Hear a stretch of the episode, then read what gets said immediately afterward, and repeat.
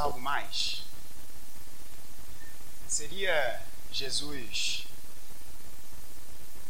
alguém além de um revolucionário, de um mestre,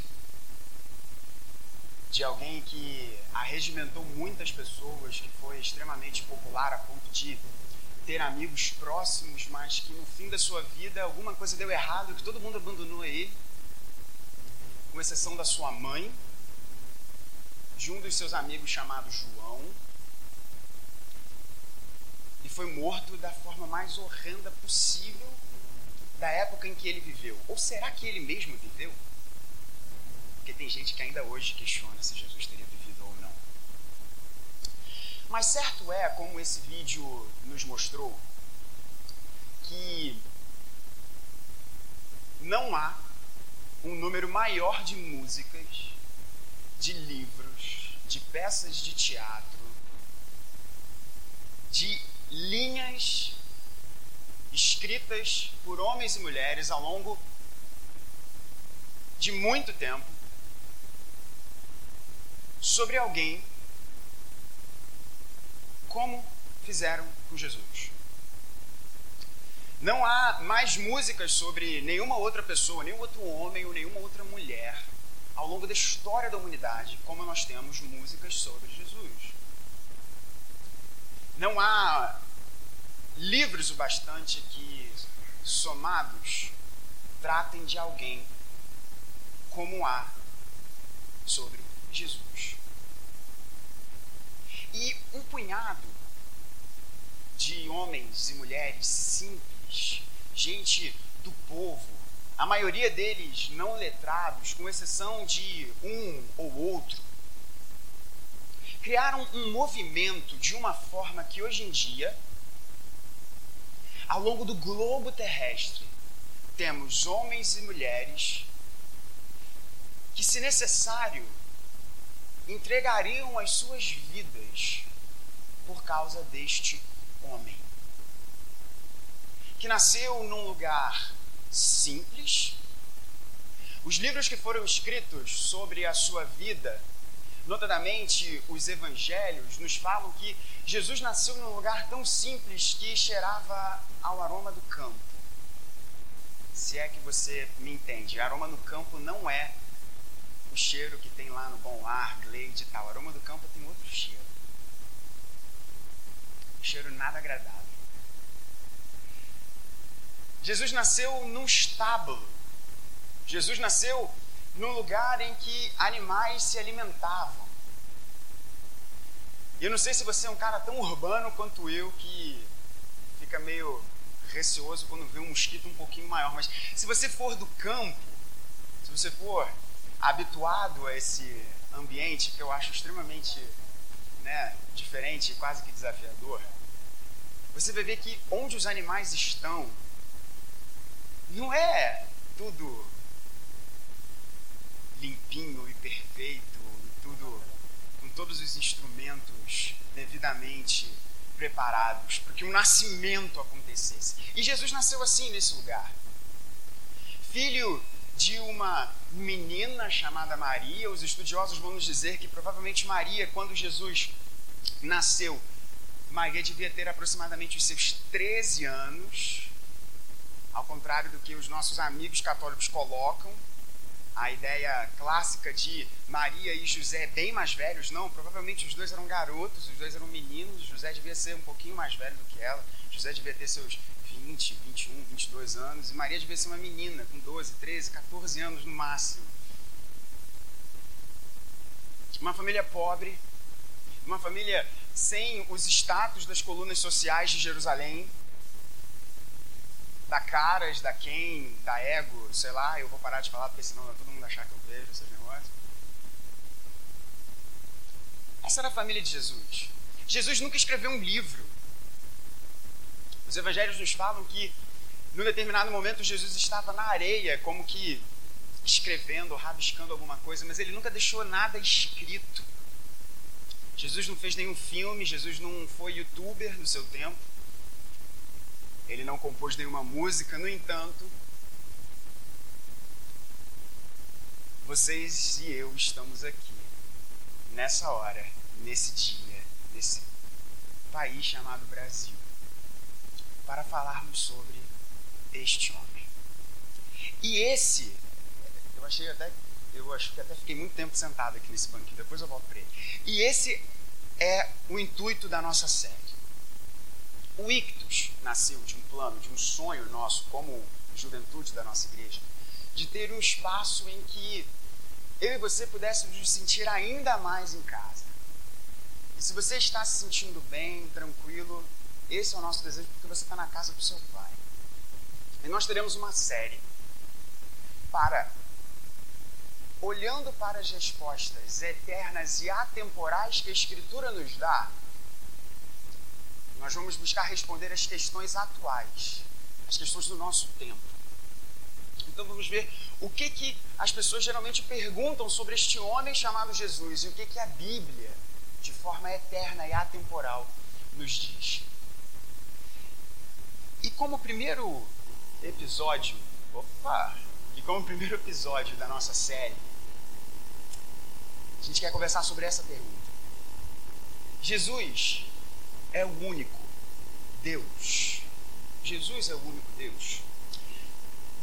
Os inimigos de Jesus, conforme João nos diz, no capítulo 10, versículo de número 33, João nos diz que os inimigos de Jesus falaram o seguinte: os religiosos do seu tempo e as autoridades políticas daquela época disseram: Não é por alguma boa obra que queremos te apedrejar.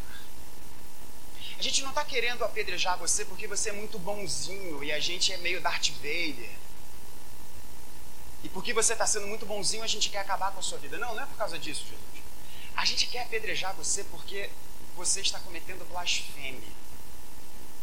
Pois sendo você apenas um homem, você se faz de Deus. Eu fiz direito é, antes de teologia e eu tive vários embates com o meu professor de filosofia na faculdade. E Deus abençoe os professores de filosofia, mas o meu professor ele era muito incisivo em todas as suas falas anti-cristianismo. Muito, muito incisivo. E ele sabia que naquele momento eu era estudante de teologia. Porque, obviamente, eu não conseguia, eu não consigo ficar calado nem em discussões é, sobre assuntos aleatórios, quanto mais em questões teológicas. E, obviamente, à medida que ele ia falando e fazendo toda a sua publicidade anticristã, eu, obviamente, não conseguia ficar calado e participava da aula de uma forma bastante incisiva. E eu lembro perfeitamente bem de uma conversa que a gente teve depois da aula, depois da aula, e ele falou assim, Gabriel, com um ar assim, tipo, cara, senta aqui, deixa eu, deixa eu te falar um negócio aqui, pra você entender bem. Eu lembro dele perfeitamente bem, falando assim, Gabriel, o meu problema com o cristianismo é que vocês colocaram uma coisa que Jesus nunca falou. Eu falei, cara, como assim? assim? Vocês colocam na boca de Jesus que ele era Deus. Mas Jesus mesmo nunca falou que ele era Deus. Em nenhum momento nos evangelhos você tem alguma fala de Jesus dizendo que ele é Deus. Eu falei para ele, professor, você está um pouquinho enganado. Porque o motivo de Jesus ter sido justamente julgado, ele não foi julgado por algum crime contra Roma. Ele foi levado ao julgamento porque ele estava cometendo blasfêmia. E, professor, você sabe o que é blasfêmia? Blasfêmia é alguém dizer que é Deus. Então, assim, pera lá. Esse argumento não cola, não decola. Ele não para de pé. E ficou aquele climão e tal, e não sei o quê. Ah, mas isso daí foi inserção. Eu acho muito engraçado, porque geralmente quando a galera fica sem argumento, eles falam, não, mas isso daí foi adicionado depois e tal. Eu falei, ok, valeu. Mostra alguma prova em relação a isso. Feito esse parênteses, Jesus, em todos os momentos, deixou muito claro quem ele era. Muito claro quem ele era. E assim, não levanta a sua mão, tá? Não levanta a sua mão. Mas quem gosta de fofoca aqui? Não levanta a sua mão. A gente fica extremamente irritado quando as pessoas falam de nós, sobre nós, E pior, falam de coisas que nós falamos quando na verdade nós não falamos, não fizemos. Isso é muito chato. Vou usar uma palavra extremamente light aqui. Isso é muito chato. Então não vamos fazer fofoca sobre Jesus nessa noite. Respondendo essa pergunta, Jesus é Deus, Jesus é o único Deus. Não vamos fazer fofoca nessa noite. Vamos ver o que, que Jesus de fato fala sobre ele mesmo. Mas antes da gente falar sobre o que, que Jesus fala sobre ele mesmo, eu quero falar para você de forma muito rápida o que, que o nosso tempo fala sobre Jesus. O Jesus da cultura pop. Jesus é extremamente pop, gente. Jesus é muito pop. E é muito interessante que a gente pode ter uma ideia e uma imagem como se Jesus fosse extremamente antiquado, extremamente fora do, seu, do nosso tempo, algo que ficou lá atrás. E a impressão que me passa é que as pessoas têm essa imagem da igreja, mas não sobre Jesus. Eu fui uma vez assistir ao stand-up do Eduardo Esteves, eu estou vendo meu pai saindo agora, então assim, eu já posso começar a falar sobre essas coisas, já que o nosso pastor efetivo, não, ele está voltando. Só uma brincadeirinha, gente. Brincadeira, pai. Eu fui assistir o stand-up do Eduardo Esteves e lá por um momento, para quem não lembra, para quem é um, algum alienígena ou simplesmente não vê televisão, o Eduardo Esteves é aquele cara que ficou famoso no pânico por aquele sujeito prateado. É... Vamos lá, gente. Fred Mercury prateado. E o Todo-Poderoso, Castiga e todas essas coisas aí, né? É um cara engraçado. Às vezes ele apela, mas é um cara engraçado. E no stand-up dele, uma coisa que me chamou muito a atenção foi que lá pelas tantas ele estava entrevistando uma pessoa. E eu não lembro qual foi o contexto na hora, porque é, provavelmente eu estava rindo, enfim, de alguma outra coisa, mas eu sei que o entrevistado, que ele, que era alguém da plateia, né, falou alguma coisa, algo sobre religião, algo sobre Jesus. E o Eduardo Stablish me lançou uma que eu fiquei pensando, que eu fiquei muito bolado na hora. Eu falei assim, cara, isso é para se pensar. Porque a pessoa falou alguma coisa que eu confesso a vocês que eu não lembro o que, que era agora. Mas que ele falou assim, cara, quando eu. Algo assim, tá, gente? Quando eu tô muito nervoso, quando eu tô estressado, quando eu tô. Enfim, de alguma forma, eu me conecto com Jesus. Ele falou isso. Eu me conecto com Jesus. Obviamente, não vou aqui julgar a fé e o que se passa no coração do Eduardo Esteves, mas ele não fez, gente, ele não fez nenhum apelo, ele não falou sobre Jesus ali, ele não começou a pregar, não falou nada disso, mas ele ele lançou essa ali no, no, no show dele.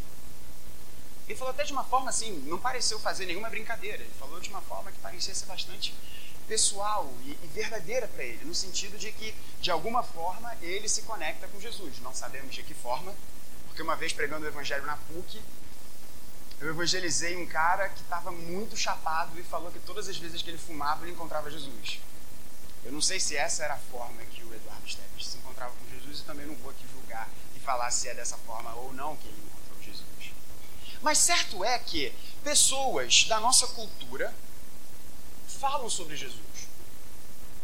Nós vemos Jesus em várias músicas.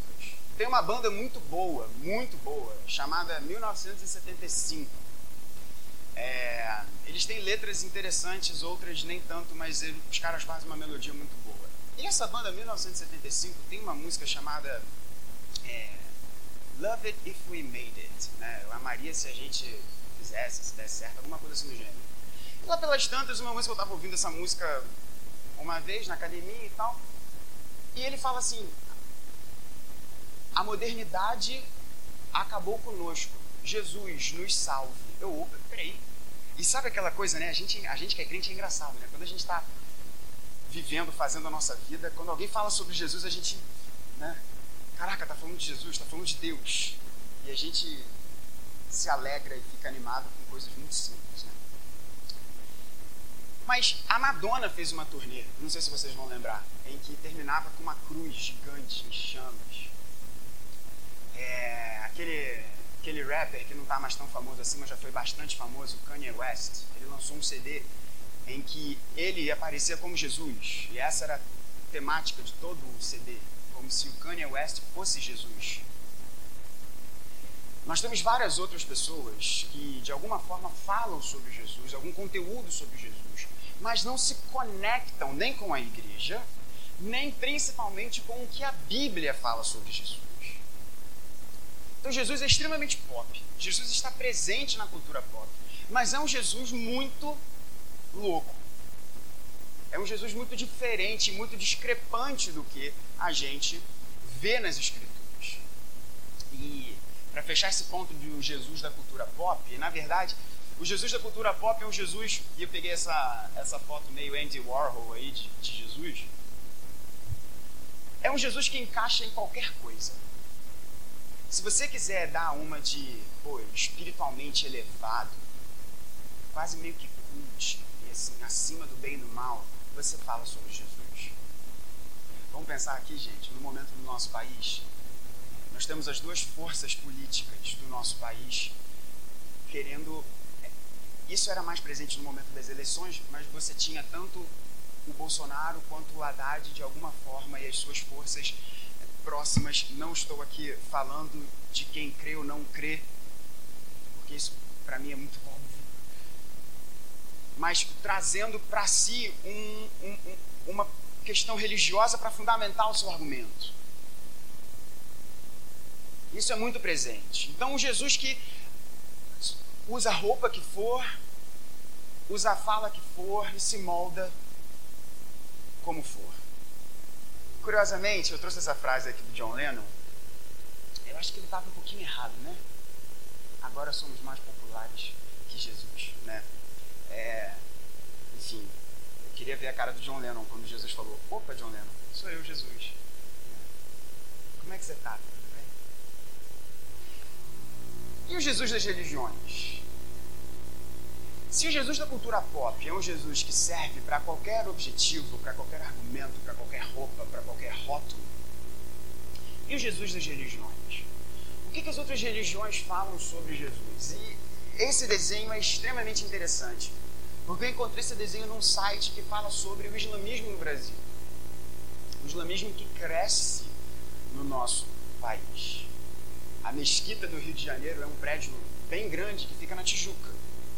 E o nordeste do nosso país é, é, tem cada vez mais movimentos pró-islamismo. O que, que o Jesus das religiões, como é o Jesus das religiões? Para o budismo, para o budismo, os nossos amigos budistas, Jesus ele não é Deus, mas ele é um homem iluminado, assim como Buda foi. Então, para o budista, Jesus não é Deus. Jesus não é Messias. Jesus não, tem nada a ver com isso. Jesus é um cara extremamente iluminado. Assim como Buda foi. Mas essa parada de Jesus falar que ele é Deus, essa fala dos cristãos de Jesus ser Deus, não, isso não.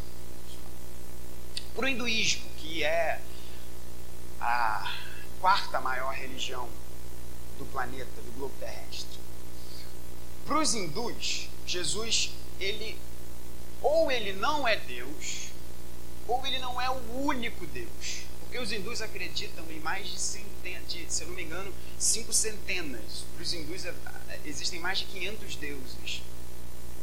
Então, para um hindu, se você conversar com um hindu na Índia, não entre naquele rio podre.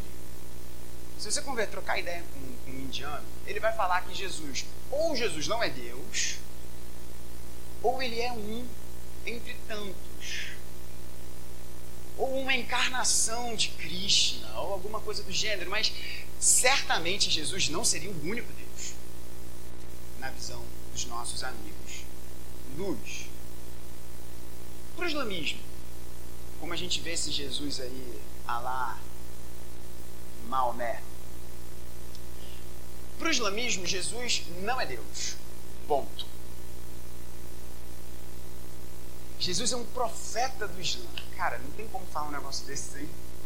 Deixando politicamente. Ah, gente, isso aqui é um ponto importante, tá? Assim, politicamente correto não vai existir aqui nessa série. Então, assim, piadinhas e tal, né, pode acontecer. Falar que Jesus é um profeta do Islã é um negócio pra rir. E o islamismo fala que não só Jesus é um profeta do Islã, mas que Jesus é um profeta inferior a Maomé. E o que os islâmicos, o que os muçulmanos falam sobre Jesus com todo carinho e amor aos muçulmanos que estão redondamente errados em isso, é que Jesus foi à cruz e lá ele foi protegido. Os evangelhos mentem porque Jesus não morreu. Jesus foi tirado da cruz antes de morrer. Foi protegido pelos seus amigos e depois começou a ter um caminho de iluminação espiritual. E chegou a receber parte da profecia que Maomé recebeu tempos depois. Mas certamente Jesus, para os muçulmanos, não é Deus. Então, gente, essa fala de que muçulmanos, judeus e cristãos adoram ao mesmo Deus, isso só é bonito no show do YouTube. Porque isso não é real. Não é real porque os muçulmanos não acreditam na mesma coisa que os cristãos acreditam. Tampouco botam fé naquilo que Jesus mesmo disse sobre si. Portanto, isso não é verdade. Para os testemunhos de Jeová, os nossos TJs que às vezes batem, batem na nossa porta. Nenhum testemunho de Jeová bateu na minha porta ainda. Eu quero ver como é que, vai acontecer nesse dia. Eu queria conversar de Bíblia com o testemunho de Jeová. Não sei se você já teve essa experiência na sua vida, essa experiência marcante. Testemunhas de Jeová falam que Jesus ele não é Deus, porque eles defendem um conceito teológico chamado arianismo, que fala que Jesus foi o primeiro ser criado por Deus. Jesus não é Deus, Jesus na verdade é igual a Miguel. E ele é um homem que se tornou Deus. Nós vamos ver uma fala muito clara de Jesus sobre quem está antes, ele ou Abraão. A gente já vai chegar lá. Mas os testemunhos de Jeová também não creem que Jesus é o único Deus.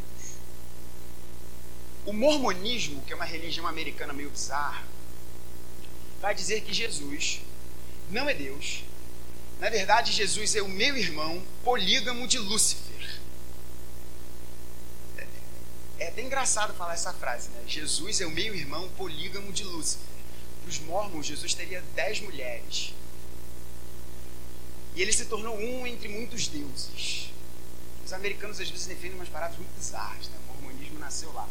E só uma coisa engraçada aqui, não é o, não é, não é o ponto da nossa mensagem, mas assim, os mormons é, é, creem que o americano que recebeu a revelação, o anjo que recebeu, que, que deu a revelação para os mormons, é um anjo chamado moron. Tipo, quem sabe inglês sabe o que, que significa moron. É meio que assim, tipo, sei lá, idiota, né? alguma coisa assim, Márcia, isso, algo do gênero, né? Podemos dizer que é isso. Então, assim, uma religião que começa com um anjo que se chama assim, Zé Mané, né, a gente não pode dar muito crédito. E a espiritualidade nova era? O que é a espiritualidade nova era? A espiritualidade nova era é a espiritualidade da Ana Maria Braga, da Oprah e dessa galera aí. Jesus seria uma força cósmica que a gente se conecta de um jeito assim, bem né, vegano. Quem, quem for vegano, né, você se conecta com esse estado de consciência que é Jesus. Então Jesus seria uma força cósmica, Jesus seria meio que um alienígena, uma mistura de John Lennon com Elton John, sabe? E você se conecta com isso e faz o bem, estando muito chapado. Essa é a espiritualidade nova era. Jesus como um estado de consciência. Jesus, para essas pessoas, Jesus seria um alvo. Então Jesus é um alvo que a humanidade precisa, agora tirando a zoeira, Jesus é um alvo que a humanidade precisa alcançar. Jesus não existiu de verdade, Jesus é um conceito que foi criado para a evolução e, e, e florescimento da humanidade. Olha que coisa bonita. Então você precisa se conectar com esse alvo, com esse horizonte utópico que é Jesus. E sempre que você se conecta com esse estado de consciência, você está sendo Jesus. Que balela. Gente podia também falar, fechando esse papo aqui do Jesus das seitas e das religiões, sobre quem é Jesus para as religiões importantes e famosas aqui do nosso país, da nossa terra do Piniquim. Para os kardecistas, Jesus não é Deus. Os kardecistas defendem e, e, e creem é, no Evangelho. É uma das suas literaturas dizer que eles creem apenas nisso seria seria seria injusto com os nossos amigos kardecistas. Mas eles creem, por exemplo, no Evangelho segundo Allan Kardec, eles vão dizer numa pegada um pouco parecida com essa espiritualidade nova era, que Jesus foi um ser muito evoluído, que fez o bem.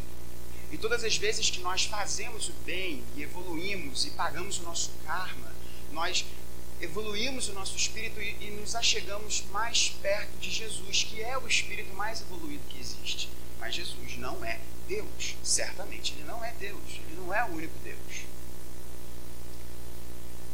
Para os animistas, e quem são os animistas? São os adeptos do candomblé e da umbanda. Jesus é um ser iluminado que pregou bem, assim como os kardecistas defendem, mas, obviamente, os, os umbandistas e os candombecistas não vão enxergar em Jesus essa figura do Salvador, do Messias, daquele que é o único Deus. Jesus seria mais uma força cósmica, assim como há várias na cosmovisão animista que está presente no nosso país. Vou trazer também uma fala muito interessante para a gente, antes de ver que, que Jesus fala sobre ele mesmo? Jesus dos demônios. O Jesus dos demônios. Olha que coisa muito curiosa. Marcos nos apresenta. É, e se você tiver aí com a sua Bíblia, você pode abrir aí comigo de forma muito rápida. Marcos, em Marcos 1,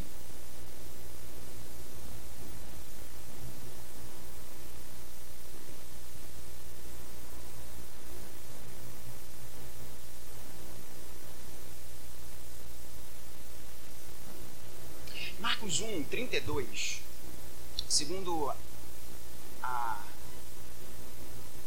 Almeida e atualizada, vai nos dizer o seguinte: À tarde, ao cair do sol, trouxeram a Jesus todos os enfermos e endemoniados. Toda a cidade estava reunida à porta. E ele curou muitos doentes de toda sorte de enfermidades. Também expeliu muitos demônios, não lhes permitindo que falassem. Aí olha que coisa interessante que Marcos coloca. Porque sabiam quem ele era. Outros textos que falam sobre o relacionamento, sobre como que os demônios se colocavam diante de Jesus, vão nos apresentar os demônios perturbados com a pessoa de Cristo, dizendo: Nós sabemos quem você é, você é o Filho de Deus. E sabe qual é o mais trágico, gente? O mais trágico disso tudo é que nós temos pessoas extremamente iluminadas, cérebros geniais, pessoas que nós amamos, que não fazem a mínima ideia quem Jesus é. No entanto, os demônios sabem quem Jesus é. Chega a ser quase que tragicômico isso. Quase que tragicômico isso. Agora, para a gente caminhar para a parte final e um pouquinho mais extensa tá? da nossa mensagem, da nossa conversa aqui de hoje. A gente viu o Jesus da cultura pop, a gente viu o Jesus das seitas e das religiões, a gente viu o Jesus que os demônios falam e reconhecem, mas e o Jesus de Jesus? Como eu disse a vocês. Por exemplo, se eu chego para o meu querido amigo Caio. Quem conhece o Caio sabe que o Caio ama futebol americano. E quem conhece o Caio um pouquinho mais sabe que além dele amar futebol americano, ele ama de paixão o time que a sua queridíssima namorada, Carol, torce. Quem conhece o Caio sabe que o Caio ama o Tom Brady, tem foto do Tom Brady. Quando ele acorda, ele dá um beijo, brincadeira. Quando ele acorda, ele ora a Deus para que ele seja igual ao Brady, torce para os Patriots e tudo mais. Se eu chegasse aqui e falasse, gente, olha só, o Caio se amarra no New England, o Caio torceu muito, o Caio quase que fez um culto de ação de graças, porque mais uma vez o New England ganhou. Pelo amor de Deus, né? Você tem que parar, né? Vocês poderiam acreditar no que eu estou dizendo. Porque vocês talvez não conheçam o Caio, nem todo mundo aqui tem a delícia de conhecer o que é esse amor de pessoa que é o cara. Mas não seria melhor perguntar isso a ele? Caio, vem cá, é verdade que você tem um pôster do Tom Brady no seu quarto? É verdade que você está pensando em fazer um culto de ação de graça porque eles ganharam o Super Bowl pela milésima vez? Certamente vocês iriam ouvir que o Caio não gosta do Patriots, que o Caio estava torcendo demais, né, pro, pro, pro Los Angeles vai. E chorou, né, Carol? Chorou. Eu também chorei porque eu não queria que ele enfim. A gente não gosta de fofoca. Na verdade, vamos ser bem sinceros, a gente gosta de fofoca, mas fofoca dos outros, né? Ninguém aqui no trabalho acessa Globo.com, aquela coluna lá da direita, ou do meio, sei lá, acho que é da direita, né? Pra ver as bobeiras. Ninguém, ninguém faz isso. Ninguém faz isso, né? Acho que só eu faço um negócio desse. Mentira, também não faço nada. Não pode mentir. Mas a gente não gosta quando faz isso com a gente. A gente gosta de uma fofoca quando falam dos outros, mas a gente não gosta de fofoca da gente. Então vamos deixar o homem falar por si deixar que Cristo fale por ele mesmo sobre quem ele é. A primeira fala de Jesus, em João 6,38, Jesus diz: Pois eu desci do céu, não para fazer a minha vontade, mas a vontade daquele que me enviou. A maioria de vocês aqui mora na Ilha do Governador. A maioria de vocês aqui é da Ilha do Governador. Há algumas pessoas aqui entre nós que não moram na Ilha do Governador mas a gente sabe de onde elas vieram. Ah, veio de Copacabana, veio da ilha, veio, sei lá, da Barra da Tijuca, esse outro país. Jesus diz, ele não fala, eu vim da Galileia, eu vim de Jerusalém, eu vim de Nazaré. Jesus fala, eu desci do céu. Eu desci do céu. É importante você entender o que significa céu. Porque no contexto vivencial em que Cristo proferiu essas palavras, céu. Se alguém chega e fala pra gente, ah, eu desci do céu, a gente pode achar que ou essa pessoa é um pássaro, ou um avião, ou é o super-homem, ou finalmente achar um padre voador. Não sei porque que eu lembrei desse padre agora, mas enfim. Porque a gente sabe que céu é um, um, um espaço que a gente designa o que está acima de nós. Mas a gente sabe que, quando, à medida que a gente for subindo, por conta da nossa atmosfera, e sei lá, eu não sou aqui biólogo, físico, químico, enfim, esse azulzinho que a gente vê do céu, ele se transforma no espaço sideral. Então, nós sabemos disso. Mas no contexto vivencial de Jesus, dizer que alguém veio do céu é algo muito diferente. Porque na cabeça do judeu, o céu é o lugar onde Deus habita. Se eu chegasse para vocês e falasse, ah, eu desci do céu, poderiam me chamar de maluco.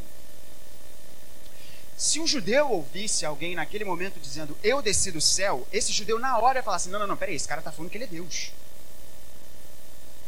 Porque quem habita no céu é Yahvé. É Deus. Não é à toa que em João 10, quatro capítulos após esse texto, os judeus queriam apedrejar Jesus, porque ele estava falando que ele era Deus. Portanto, o próprio Jesus diz: Eu desci do céu e eu vim com uma missão. Não foi a igreja que colocou nos lábios de Jesus que ele é Deus, mas o próprio Jesus dizendo: Eu vim onde Deus habita. Eu vim de onde Deus habita. O segundo ponto, Jesus não apenas desceu do céu, o que significa que ele é um com Deus, e por isso que João vai nos dizer, ecoando Gênesis 1, que no princípio era a palavra, e a palavra era Deus e a palavra estava com Deus, dizendo o verbo na verdade, mas a melhor tradução seria a palavra.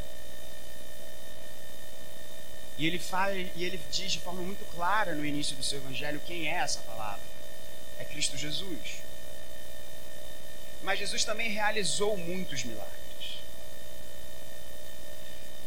E eu estou falando milagre de verdade. Não estou dizendo milagre de sujeito que combina no ponto eletrônico para alguém levantar de uma cadeira de rodas. Milagre fake.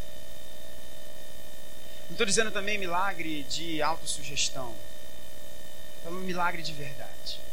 Milagre de verdade. E todos os milagres de Cristo tiveram um objetivo, de forma muito clara: mostrar quem ele era e o que ele estava para fazer. E ele mesmo diz para os seus opositores em João 10, 38: Se eu não faço as obras do meu Pai não creiam em mim. Mas se eu faço, mesmo vocês não crendo em mim, creiam naquilo que eu faço. Creiam naquilo que eu faço. Para que vocês venham me entender que e saber que o Pai está em mim e eu no Pai.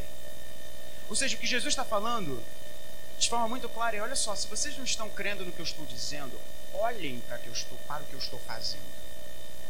E se vocês olharem o que eu estou fazendo, vocês vão entender, mais uma vez de forma direta, que o Pai está em mim e eu no Pai.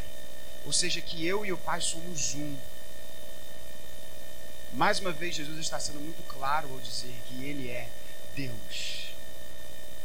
Na primeira fala de Jesus, nós vemos muito claro Jesus dizendo: Eu desci do céu. O céu é o lugar onde Deus habita. Logo, se Jesus desceu do céu, e o céu é o lugar onde Jesus habita, Jesus, Deus. Nessa segunda fala, Jesus diz: Para vocês entenderem e saberem que o Pai está em mim e eu estou no Pai, ou seja, eu e o Pai somos um. Esse mistério cristão da Trindade. Jesus é muito claro e enfático ao dizer que ele e o Pai são um só. Esse texto é sensacional. Em Marcos 14, 62, nós vemos o julgamento de Jesus. E no julgamento fake de Jesus, que viola completamente o devido processo legal, se é que isso existia nessa época, existia só para os romanos, talvez. O sumo sacerdote chega diante de Jesus e fala assim: Vem cá, meu irmão, olha só. O negócio é o seguinte: Fala aí se tu é ou não é o Messias. Fala, porque ele estava em julgamento. Como se Jesus estivesse sentado no banco dos réus. E o juiz pergunta para o réu: Você matou ou não matou? Você é ou não é o Messias? Você é ou não é quem as pessoas estão dizendo que você é? E pior, quem você diz quem é? Você é ou não é? Jesus, de forma muito clara, diz: Eu sou. E vocês vão ver o filho do homem assentado à direita do poderoso, vindo com as nuvens do céu. Quem é o filho do homem? E o que, que significa o filho do homem? O filho do homem é um título que aparece no livro do profeta Daniel. O filho do homem, no livro do profeta Daniel, é um ser, é alguém que é um com uma outra figura que é o ancião de dias. Eu acho barato que os nossos amigos pentecostais eles se amarram nesses títulos, né? Manto, tal, ancião de dias. No livro do profeta Daniel, a gente vê que o filho do homem é um igual ao ancião de dias. Ou seja, esse filho do homem, ele existe na eternidade do passado, desde os dias antigos. Mas esse filho do homem viria até o povo. E seria o herói do povo. E libertaria o povo. O problema é que os nossos amigos judeus do passado entenderam esse texto muito errado. Porque depositavam uma confiança em Jesus, como não em Jesus, mas depositavam uma confiança nessa figura do filho do homem, como alguém que seria um líder militar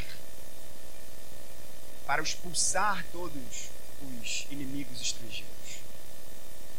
Eles não tinham compreendido que, na verdade, todos os inimigos seriam derrotados através da morte do filho do homem. Não que o filho do homem ia pegar uma bazuca ungida e dar tiro em todos os romanos. Mas esse é o título que Jesus mais usou para se referir. Para referir-se a si mesmo. Jesus poderia ter escolhido outros títulos. Jesus poderia ter escolhido títulos que são apresentados no Antigo Testamento, mas Jesus fala de si mesmo como o Filho do Homem que mostra que este filho do homem, ele teria a natureza humana, mas ele é um com o ancião de dias, que é identificado no livro do profeta Daniel como o próprio Yahvé. Ou seja, o filho do homem é igual a Yahvé. E Jesus diz, não apenas ele diz, eu sou o Messias, diante do sumo sacerdote que estava conduzindo o seu julgamento, como ele fala, e vocês vão ver o filho do homem voltando. Hoje, vocês estão me vendo como cordeiro. Amanhã, vocês me verão como leão. Jesus foi muito enfático. E o sumo sacerdote, nesse momento, rasga as suas vestes. Isso é uma coisa engraçada, um costume engraçado da época, né? Quando a gente fica muito irritado, muito nervoso com alguma coisa, a gente, sei lá, soca a mesa, esbraveja alguma coisa, fala palavras feias, sei lá, dá um soco em alguém, faz textão no Facebook. Os judeus daquela época rasgavam as suas vestes. Nada sustentável. E o sumo sacerdote rasga as suas vestes. Quando Jesus fala isso, mostrando, depois ele rasga as suas vestes e ele fala para as pessoas que estavam ali ao redor: vem cá, o que mais a gente precisa ouvir? Mata esse sujeito, porque ele está dizendo com todas as letras que ele é Deus. Que ele é Deus. Num outro momento, no Evangelho de João, Jesus está tendo uma discussão com os seus opositores, ensinando aos seus discípulos. E lá pelas tantas, ele fala o seguinte: Sabe por que vocês não creem em mim? Vocês que falam que são filhos de Abraão, vocês não são filhos de Abraão nada. Vocês são filhos do diabo. Eu acho engraçado que às vezes as pessoas têm essa ideia de Jesus como se Jesus fosse igual ao John Lennon cantando Imagine com Pedro e Paulo. Quando Jesus é muito direto em algumas das suas falas, ele fala: Vocês não creem em mim porque vocês são filhos do diabo, vocês não são filhos de Abraão, coisíssima nenhuma. Porque se vocês fossem filhos de Abraão, vocês iriam crer em mim. Aí alguém teve a ideia genial, que realmente é uma pergunta importante de ser feita. Imagina, se você está numa roda, chega um sujeito e fala o seguinte: se vocês crescem em Abraão, vocês iriam crer em mim porque eu sou pai de Abraão? Alguém pessoa vai falar assim, mas peraí, esse cara é maluco. Eu tô olhando para ele com essa barba aí que ele tem e tal, ele deve ter, sei lá, seus 33, 34 anos, máximo. E o sujeito me lança que ele é pai de Abraão. Provavelmente não é o Abraão, meu vizinho. É o Abraão, Abraão do Gênesis, do Pentateuco. Jesus, que história é essa? Como é que você pode vir cá? Eu conheço quem são teus pais, cara. Você é filho de Maria, você é filho lá daquele carpinteiro. Que papo é esse de falar que você é pai de Abraão?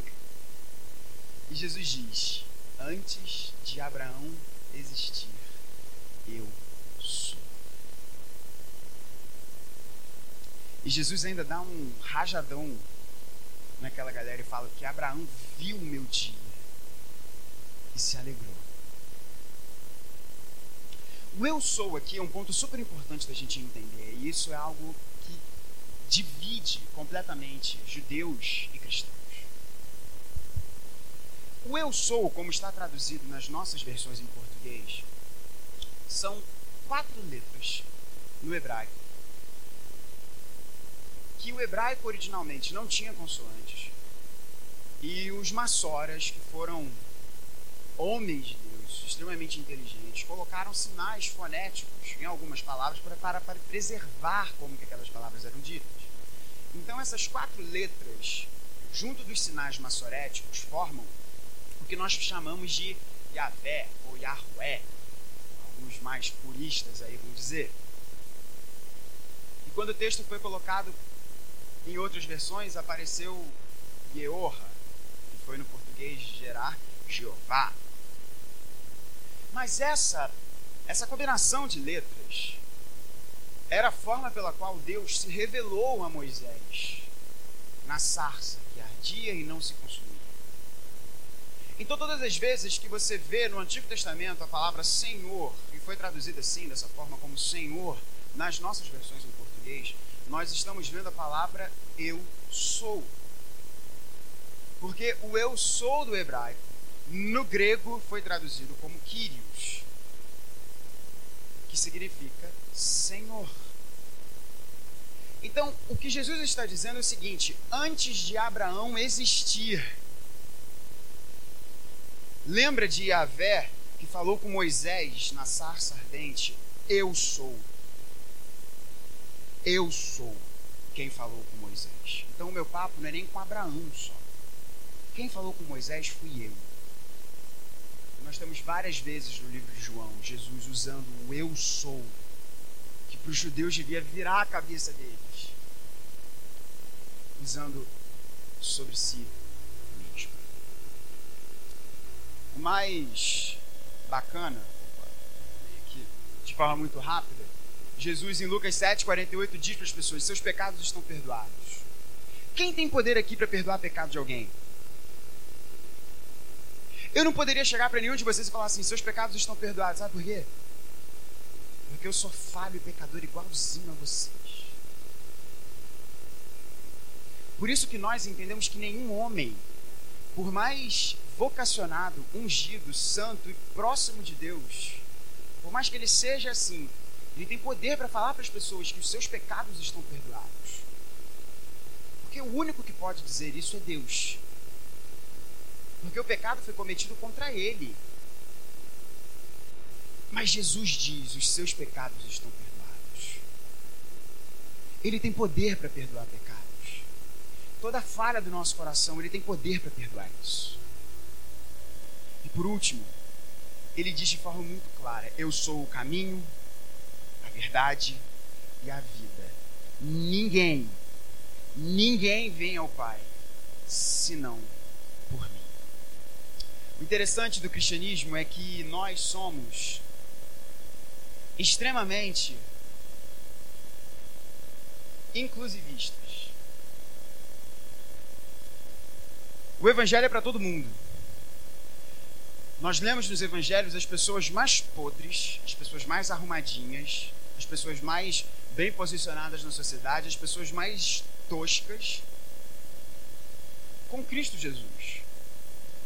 O evangelho ele não olha cor, ele não olha conta bancária, ele não olha posicionamento político, ele não olha ideologias, quais sejam, porque o evangelho está acima de todas elas. E à medida que nós recebemos o evangelho no nosso coração, o evangelho transforma a nossa visão e transforma os desejos do nosso coração. O evangelho está acima de questões de gênero, por exemplo. Mas o evangelho define as questões de gênero. Perceba, tudo o mais, o Evangelho está acima disso. Portanto, nós falamos que o caminho é para todos. Mas ao mesmo tempo que nós falamos que o caminho é para todos, sendo assim, inclusivistas, somos também totalmente exclusivistas. Pois falamos o caminho é para todos, mas ele é um só. E me lembro aqui de um dos profetas do nosso tempo, Renato Russo, quando belamente escreveu: Quando o sol bater na janela do seu quarto, lembra e vê uh, que o caminho é um só. O caminho é um só. E Jesus fala isso de uma forma muito clara. Não existe esse lance de todos os caminhos levam a Deus.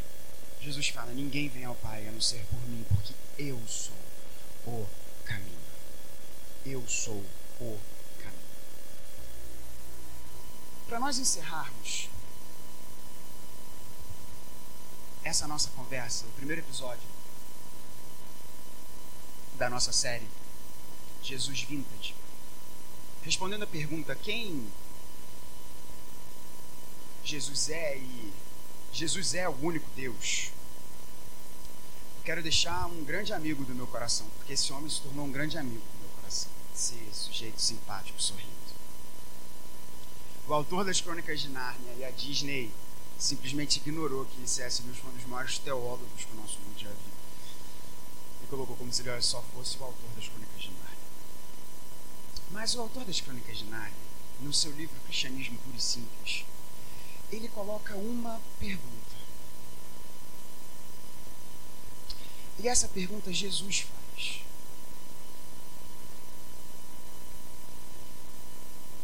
C.S. Lewis diz o seguinte: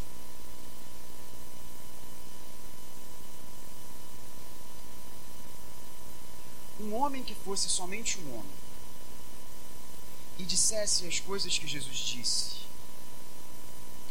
não seria um grande mestre da moral. Seria um lunático. Do mesmo grau de alguém que diz ser um ovo cozido. Ou o diabo em pessoa. Faça a sua escolha. O que C.S. Lewis está nos dizendo é o seguinte, que e você já deve ter ouvido isso. Ah, eu acho Jesus um cara legal. Eu acho Jesus um mestre da moral. Eu acho Jesus um exemplo. Eu acho Jesus um cara muito bacana. Mas esse lance dos cristãos falarem que Jesus é Deus, isso não rola pra mim.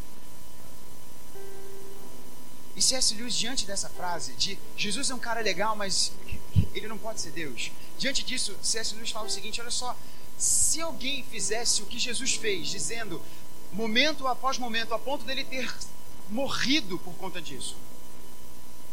Se essa pessoa dissesse, eu sou Deus, de três uma, ou ele é um lunático,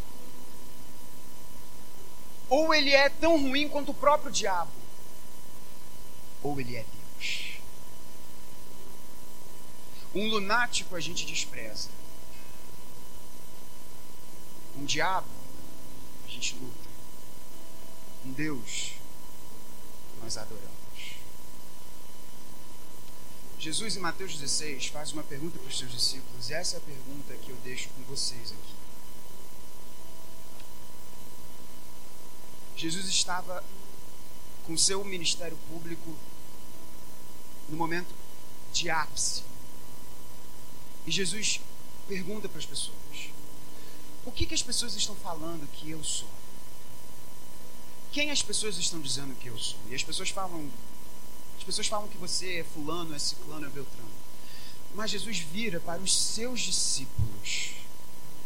Eu consigo imaginar Jesus olhando nos olhos dos seus discípulos. E Jesus pergunta para eles: E vocês? Quem vocês dizem E Pedro diz: Tu és o Cristo, o Filho do Deus vivo. Que nessa noite essa seja a sua confissão. Que essa noite você, no seu coração, creia nisso.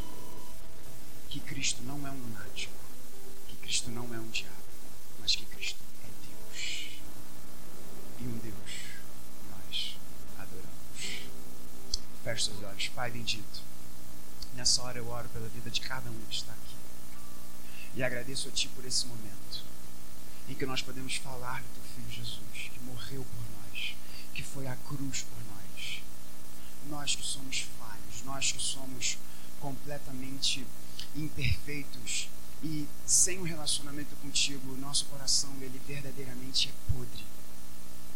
Mas a nossa podridão se encontrou com a perfeição do teu filho na cruz. E na cruz, a morte que nós deveríamos sofrer, Cristo sofreu, para que a vida de Jesus nós agora tenhamos. Que essa seja a confissão do nosso coração. E que assim nós possamos falar para todos os nossos amigos, para todos os nossos familiares, que Cristo não é um lunático, que Cristo não é o diabo, mas que Cristo é Deus. Leva-nos a espalhar essa mensagem que Cristo é algo mais. No nome dele que oramos. Amém. Antes de nós encerrarmos, preste atenção na letra dessa canção.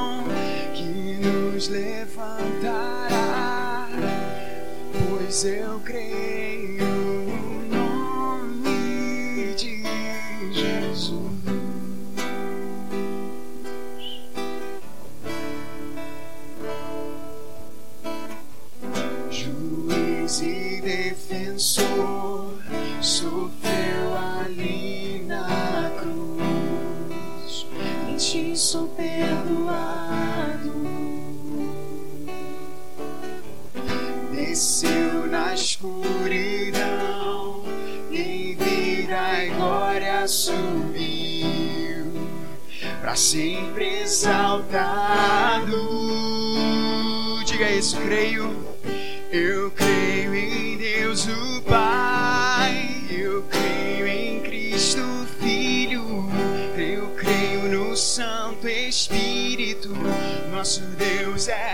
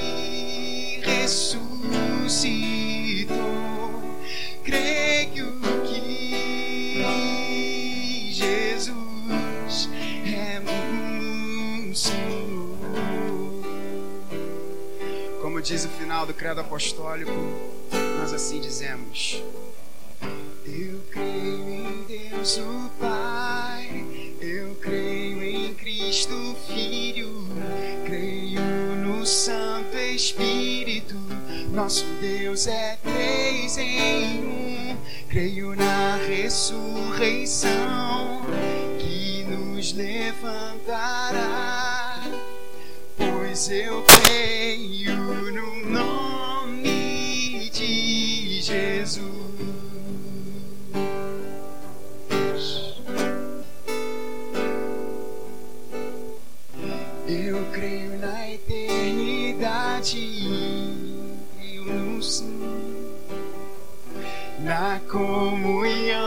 dos santos, na santa igreja.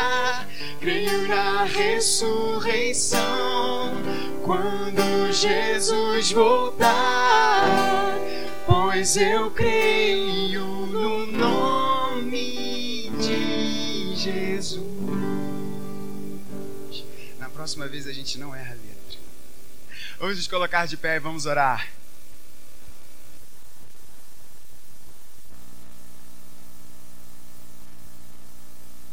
Bendito, muito obrigado por esse primeiro ictus nosso. Que seja o primeiro de muitos e que muitos ouçam quem Jesus é. Quem Jesus é. Essa é a nossa oração e que a gente possa viver a nossa vida, todos os nossos sonhos, todos os nossos projetos. Tudo isso seja pautado, centrado, fundamentado na verdade de que nós cremos naquele que é Deus, Cristo Jesus. E agora todos vocês vão em paz. Que a graça de Jesus esteja sobre vocês, que o amor do nosso Pai esteja sobre vocês. E que a ação bendita e transformadora do Espírito Santo esteja sobre todos vocês e sobre todo o povo de Deus, hoje e para sempre. Amém. Você pode se assentar. Eu acho que eu errei a liturgia. Não. A gente vai ter um momento de perguntas e respostas. Quem quiser ficar aqui mais um tempo, lá trás tem mesa. Will, é melhor você falar, né? Vai lá. Gente, se você está nos visitando pela primeira vez, vocês provavelmente receberam um papelzinho de boas-vindas. E aí, com essa mesma caneta aí que vocês usaram para dar os pedidos de gratidão, peço para vocês preencherem, deixarem lá atrás com nosso amigo Rafa, nossa amiga Mariana. E eles vão ter um presente para vocês, uma lembrancinha. E como o Gabriel já disse, a gente vai ter agora um momento de perguntas e respostas e tal. Quem quiser aí, fica à vontade. Fora, lá fora nós temos uma mesa também com alguns quitutes. Fica por aí, converse com a gente. Deus abençoe.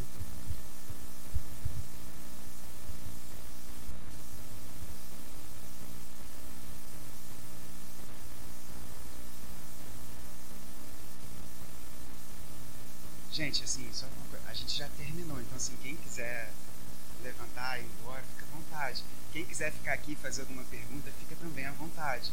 Tá? Só porque é uma coisa diferente, a gente está muito acostumado com isso. Você pode perguntar qualquer coisa desde que esteja relacionado ao sermão. Então assim, Gabriel, o que, que é o infralápis serenismo? Eu vou falar, meu irmão, um forte abraço, sabe? volta aí outra hora se alguma coisa do que a gente falou aqui, vontade. Senão você está convidado para ficar lá fora, trocar uma ideia, fazer uma resenha. Enfim, a gente tem biscoitinhos lá, nada fitness, mas a gente tem uns biscoitinhos bons lá, vocês fiquem à vontade. Se você quiser fazer alguma pergunta, é só você se levantar e perguntar, enfim, fique à vontade.